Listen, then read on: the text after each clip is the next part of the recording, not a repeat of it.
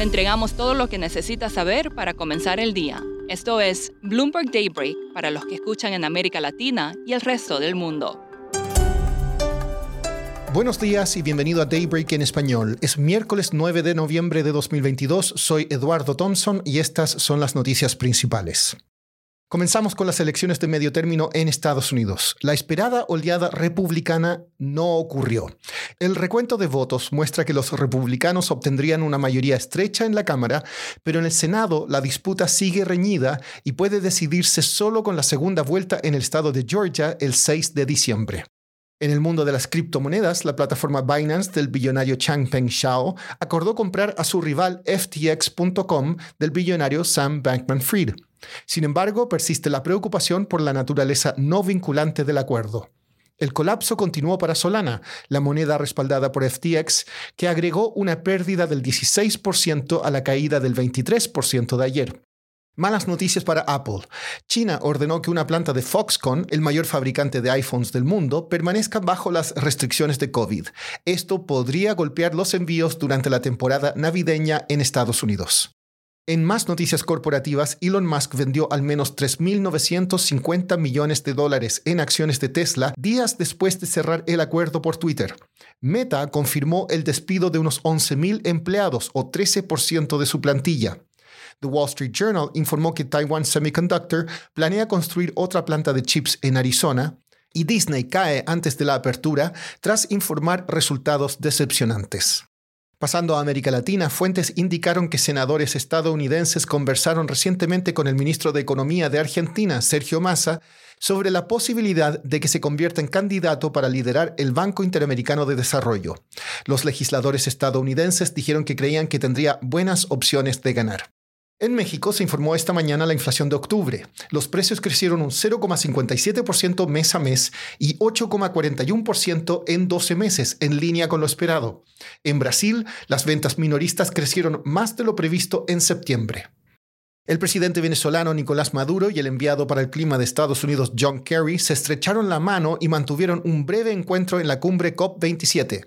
Maduro se acercó a Kerry y los dos hablaron probablemente con el apoyo de un traductor, según muestra un breve video publicado por la cadena de televisión estatal de Venezuela. Un portavoz del Departamento de Estado dijo que Maduro interrumpió una reunión y tomó a Kerry por sorpresa. Citigroup anunció la compra de la licencia de operación de Deutsche Bank en México.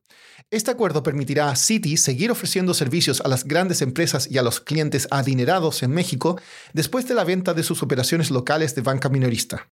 Los primeros tres meses del gobierno de Gustavo Petro no han sido muy fácil para los activos colombianos. Andrea Jaramillo, jefa de la oficina de Bloomberg News en Bogotá, escribió una nota que hace un recuento de cómo en estos tres meses Petro ha revuelto el mercado y cómo su ministro de Hacienda, José Antonio Ocampo, trata de arreglar la situación.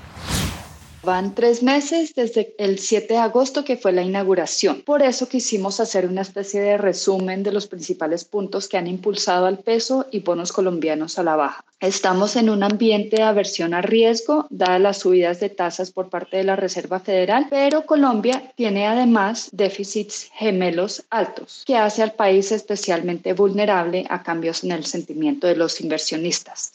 ¿Y que hemos visto? Sale el presidente Petro o algún miembro del gabinete a hacer algún pronunciamiento que genera ruido y luego sale el ministro de Hacienda, José Antonio Campo, a mandar un mensaje de tranquilidad y buscar calmar las aguas. Andrea, ¿cuáles han sido eh, estos tres puntos más controversiales a los que te refieres? Primero, el petróleo. Cuando estaba en campaña, Petro dijo que no habrá nuevos contratos de exploración de petróleo.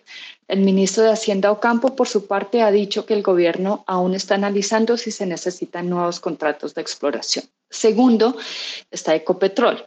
A finales de octubre, los accionistas se reunieron para nombrar una nueva junta y fue una sorpresa positiva que se mantuviera al actual presidente de Ecopetrol, Felipe Bayón. El problema fue que ese día la empresa también anunció el nombre del presidente de la junta y menos de 24 horas después reversó y anunciaron a otra persona. La explicación de Ocampo fue que el primer anuncio se había hecho de manera apresurada cuando realmente no había terminado la reunión, pero esto ya dejó un sinsabor. Y tres, los tweets del 5 de octubre. El presidente envió una serie de tweets ese día en los que criticó los aumentos de tasas de interés del Banco Central y consideró que un impuesto a las salidas de capital podría ser una alternativa. Eso generó una fuerte caída en el mercado local y Ocampo salió a decir que no se están considerando controles de capital. Y bueno, la semana pasada cuando el Ministerio de Hacienda publicó los datos de los tenedores de bonos en pesos del gobierno, se confirmó el impacto. Los fondos extranjeros fueron vendedores netos en octubre por primera vez en 11 meses. Y sobre el tema de las subidas en la tasa de interés que criticó el presidente, en la última reunión del Banco de la República vimos de nuevo a Ocampo de alguna manera echando para atrás lo que dice su jefe, al igual que los demás miembros, votó por subir la tasa un punto porcentual, dejándola en 11%.